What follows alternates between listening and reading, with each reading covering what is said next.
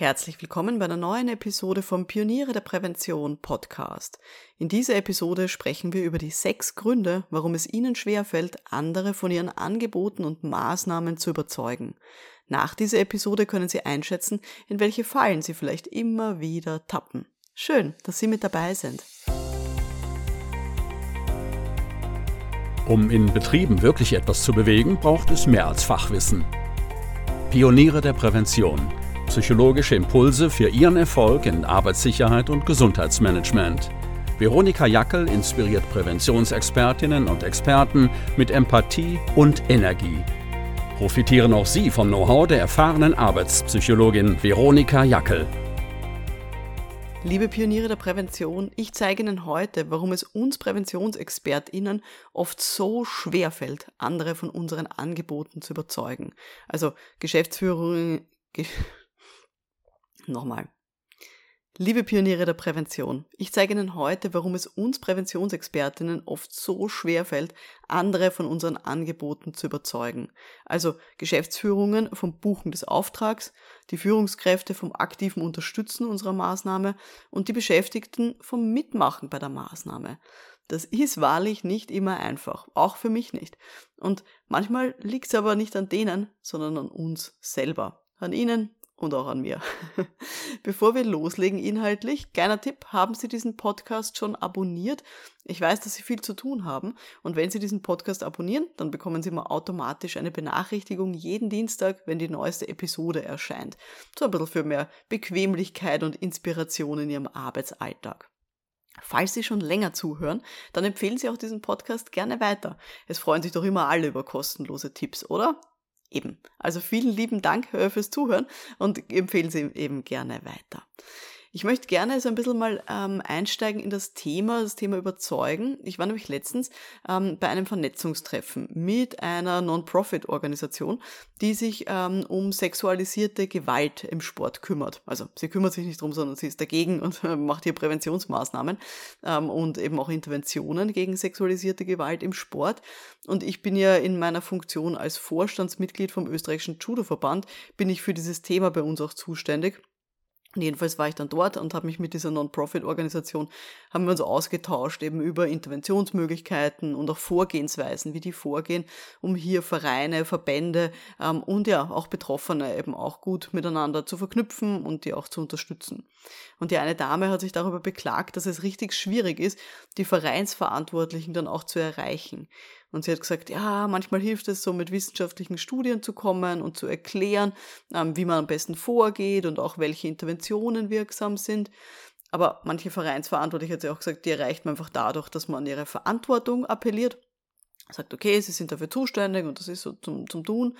Und sie hat das Gefühl, dass bei manchen Vereinsverantwortlichen da hat sie einfach den Eindruck, egal was sie sagt, es wird immer in Frage gestellt und es wird immer diskutiert und dadurch, dass sie als Non-Profit-Organisation, die einfach nur Angebote machen können, aber jetzt keine disziplinären Maßnahmen setzen können, ist es für sie extrem schwierig.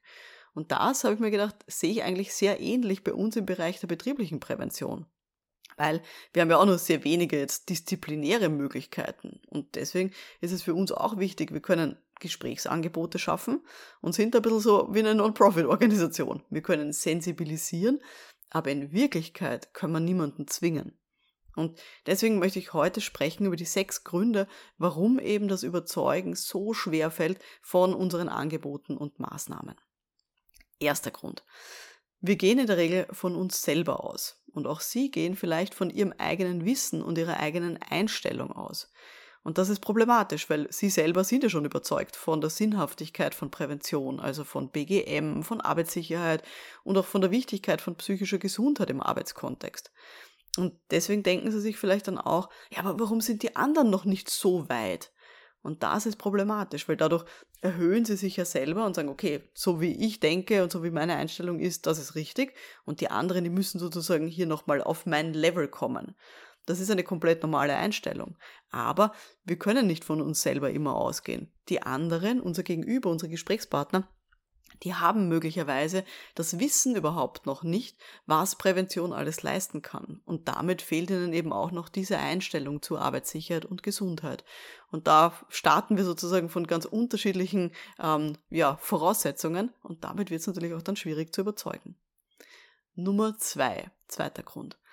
Vielleicht drohen sie auch manchmal mit Konsequenzen und treiben deswegen Leute in eine Ecke. Also wenn jemand zum Beispiel noch nicht von einem Angebot, einem Projekt oder einer Maßnahme überzeugt ist, vielleicht kommt es auch manchmal vor, dass sie manchmal sowas sagen wie, ja, aber das ist vorgeschrieben und das ist zwingend notwendig, dass man das tut. Und wenn sie das nicht machen, dann sind empfindliche Strafen fällig und das ist auch vorgesehen, auch im Gesetz. Und das macht so ein bisschen den Unterton. Gute Unternehmen oder gute Führungskräfte, die machen das so. Die machen so eine Maßnahme, so ein Projekt, die machen so ein Angebot. Und das ist schwierig. Das treibt Leute in eine Ecke. Und dann kann man die Leute nicht mehr überzeugen, weil die gehen dann tatsächlich in so eine innere Widerstandshaltung, in eine Reaktanz. Und was machen Leute, die in Reaktanz sind? Die sehen entweder die Botschaft, die sie da jetzt hören, als blöd an, oder die nehmen sie als Sender der Botschaft als blöd wahr. Und das wollen wir beides nicht, oder? Also weder, dass sie als die Blöden äh, dastehen ähm, oder dass die Botschaft als blöd wahrgenommen wird.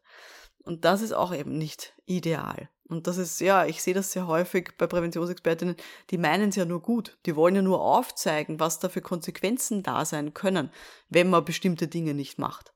Aber, ja, das Gegenteil von gut ist manchmal halt gut gemeint. Und deswegen ist das auch einer der Gründe, warum uns dann, wenn wir sowas mal machen und mit solchen Konsequenzen dann drohen, warum dann nachher das tatsächlich überzeugen ganz schwierig wird.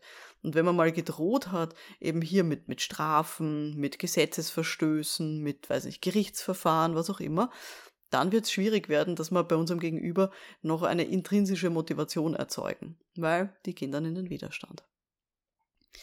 Dritter Grund, warum das Überzeugen manchmal sehr schwer fällt, ist, auch das geht ihnen vielleicht manchmal so, sie wollen viel zu viel und überfordern dann die Leute. Ich habe vorher schon gesagt, sie gehen manchmal wahrscheinlich auch von sich selber aus. Sie haben vielleicht ganz, ganz viele Ideen, wo man ansetzen kann für mehr Arbeitssicherheit und Gesundheit. Und sie wollen das, ja, präsentieren und sie wollen die Leute ja auch äh, begeistern für ihr Thema. Und da kann es sein, dass man die Leute komplett überfordert. Also zum Beispiel, ähm, machen wir erstes Beispiel, ähm, Bereich Arbeitssicherheit ähm, Firma hat eine Aufforderung bekommen von ihrer Aufsichtsbehörde, sie sollen irgendwas machen. Sie wollen eine Gefährdungsbeurteilung machen oder sie wollen irgendwas nachliefern, irgendeinen, weiß ich nicht, Kataster mit Gefahrstoffen oder irgend sowas. Und die Firma kommt zu ihnen und sagt, ah, wir müssen das machen, die äh, Aufsichtsbehörde hat uns das vorgeschrieben. Und dann sagen sie, okay, können wir machen, aber ich habe noch eine viel bessere Idee. Wir könnten einen ganzen Organisationsentwicklungsprozess zum Thema Sicherheitskultur machen und wollen ihnen da ganz, ganz viel verkaufen, dieser Firma. Und die Firma ist dann komplett überfordert, weil die wollen ja eigentlich nur dieses eine Ding, dieses eine akute Problem jetzt gerade lösen. Und die wollen nicht den großen Prozess im Hintergrund. Und Sie als Expertin oder Experte für Arbeitssicherheit wissen aber, es wäre eigentlich viel nachhaltiger und viel sinnvoller, das Thema grundlegend anzugehen und nicht sozusagen an der Oberfläche zu kratzen. Das würde aber die Leute überfordern. Oder Beispiel aus dem Bereich äh, Gesundheitsmanagement. Ähm, Firma kommt auf Sie zu und sagt, ah, wir hätten gerne irgendwie einmal die Woche, weiß nicht, Entspannungskurse oder könnten Sie einmal die Woche vorbeikommen, Massage anbieten. Und Sie kommen dann dahin und wollen denen gleich ein ganzes BGM-System aufsetzen und ein Riesending inklusive BAM und psychische Belastungen und was nicht alles. Weil sie wissen im Hintergrund, es ist viel nachhaltiger, wenn man sich so grundlegend um die betriebliche Gesundheit kümmert und nicht einfach nur so einzelne BGF-Maßnahmen wie, weiß nicht, eben Massage oder Entspannungskurse. Aber das überfordert die Leute.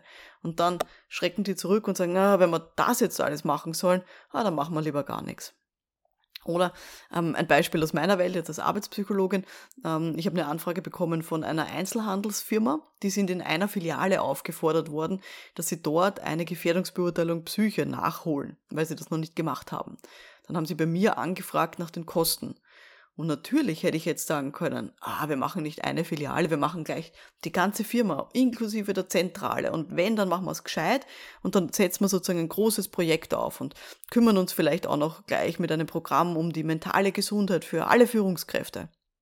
Aber Damit hätte ich die komplett überfordert und dann hätten sie sich zurückgezogen und hätten dann gesagt, ah, wenn das so ist, na dann suchen wir uns lieber jemanden, der wirklich nur das macht, was wir echt brauchen. Nämlich jetzt gerade die eine Gefährdungsbeurteilung in der einen Filiale von unserem ganzen System.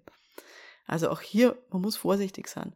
Und ich denke mal, ähm, ich habe lieber einen Fuß in der Tür bei einer Firma, anstatt dass ich ihnen sozusagen eine große Tür ins Gesicht knalle und denen damit eigentlich nur ein blaues Auge verpasse.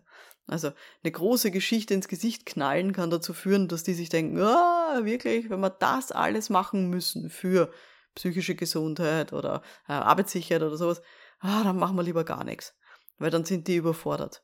Deswegen, manchmal ist es sinnvoller, mit einer kleinen Geschichte anzufangen, einen Fuß in die Tür zu bekommen und dann diese Tür langsam aufzumachen und immer mit größeren Dingen dann auch zu kommen. Gut, das war jetzt der dritte Grund, warum manchmal Überzeugen sehr schwer fällt, weil wir zu viel wollen. Und der vierte Grund ist auch so ein Klassiker, der ganz vielen Präventionsexpertinnen ähm, ja immer wieder auch schwer fällt, das nicht zu machen und vielleicht geht es ihnen auch so, nämlich, dass sie sachlich argumentieren und glauben, dass das ausreicht. Aber sachliche Argumentation, also zu sagen, ah, der finanzielle Return on Investment oder dass sie dann weniger Fehlzeiten haben, wenn sie XY dann machen, das ist natürlich eine schöne Argumentation.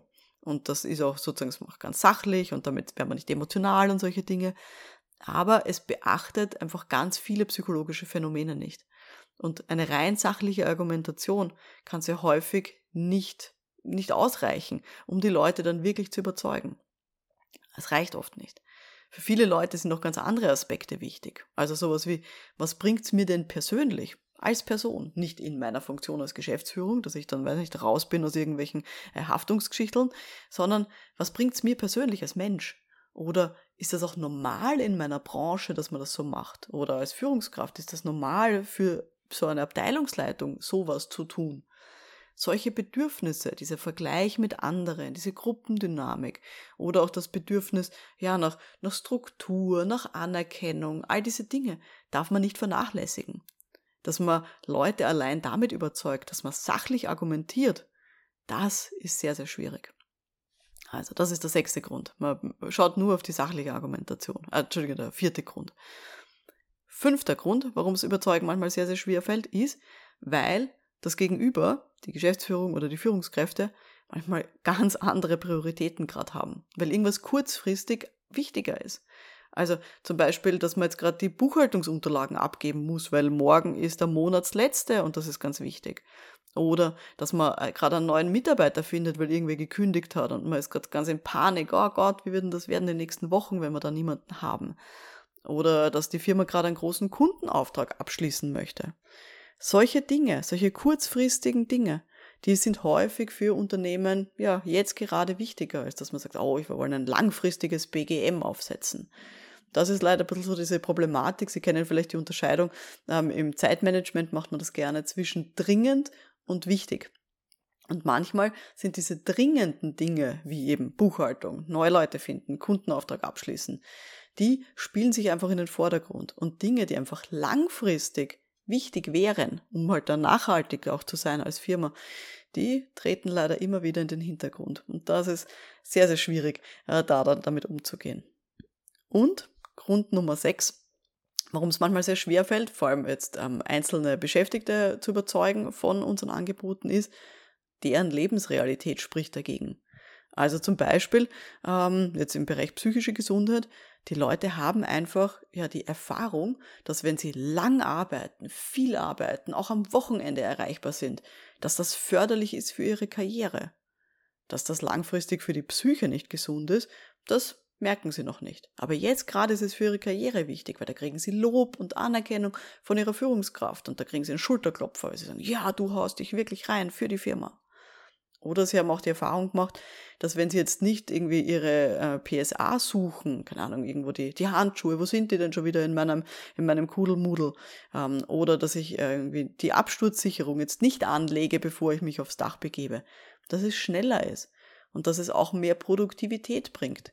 Und damit möglicherweise auch, ähm, ja, dann, dass das besser ankommt in der, in der Truppe oder auch von den Führungskräften.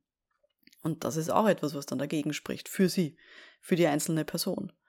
Oder die Geschäftsführung, die sagt, naja, wenn ich jetzt keine BGF-Maßnahme mache und den Leuten nicht einmal die Woche eine Massage zahle, dann ist das ja für mich billiger und das ist ja besser dann für meinen Jahresabschluss. Dass das langfristig nicht sinnvoll ist, sich gar nicht um die Gesundheit von den Beschäftigten zu kümmern, das ist eine andere Geschichte. Aber diese Realität, diese Arbeitsrealität, die spricht gegen Prävention, zumindest kurzfristig. Und deswegen ist auch mal ganz schwierig, Leute davon zu überzeugen, sich langfristig eben um Arbeitssicherheit und Gesundheit zu kümmern. Und das ist ein bisschen die Schwierigkeit, mit der wir so arbeiten. Genau. Also, das waren jetzt die sechs Gründe, warum das Überzeugen auch Ihnen vielleicht manchmal sehr, sehr schwer fällt. Wenn Sie jetzt ähm, Ihre eigenen Stärken mal ein bisschen reflektieren wollen, wie so Ihre Gesprächsführungskompetenzen sind und auch Ihre Überzeugungskompetenzen, dann habe ich was für Sie, nämlich ich habe zusammengestellt ein kostenloses Audit. Ich habe das genannt, das Audit zum Erfolg. Ähm, das sind 39 Fragen. Wenn Sie die beantworten, dann bekommen Sie ganz wertvolles Feedback, in welchen Bereichen Sie sich persönlich noch weiterentwickeln können, um wirklich wirksame Prävention zu betreiben. Und natürlich, sie bekommen auch das Feedback, wo sie schon richtig gut sind und wo sie vielleicht auch schon besser sind als andere in der Branche. Den Link zu diesem Audit zum Erfolg, den finden Sie in der Beschreibung von dieser Podcast-Episode in den sogenannten Show Notes. Also da können Sie dann draufklicken und diese 39 Fragen schnell beantworten, um sich dieses Feedback zu holen. Ja, zurück zu der Dame, ähm, von der ich am Anfang ganz erzählt habe, von dieser Non-Profit-Organisation, die sich da ähm, gegen sexualisierte Gewalt im Sport kümmert. Die Dame hat dann letztendlich am Ende des Gesprächs auch gesagt, ja, wissen Sie, Frau Jackel, manchmal, da kann man einfach nur einen Schritt zurück machen und das Gespräch auch mit diesen Vereinsverantwortlichen auch beenden. Wenn ich die nicht akut überzeugen kann, dann will ich zumindest diese Gesprächsbasis offen halten für die Zukunft. Die haben meine Kontaktdaten und wenn sie sich dann eben gegen die Gewalt, ähm, gegen Gewalt aussprechen wollen, die Vereinsverantwortlichen und da wirklich was machen wollen, dann wissen die eh, wo sie mich finden. Und ich denke mal, das finde ich ist eine sehr gute Einstellung. Auch wir können manchmal einfach sensibilisieren und wir können auch versuchen herauszufinden, welche Bedürfnisse unser Gegenüber gerade hat und können versuchen, die anzusprechen und die Leute auch intrinsisch zu motivieren, was für Arbeitssicherheit und Gesundheit zu machen.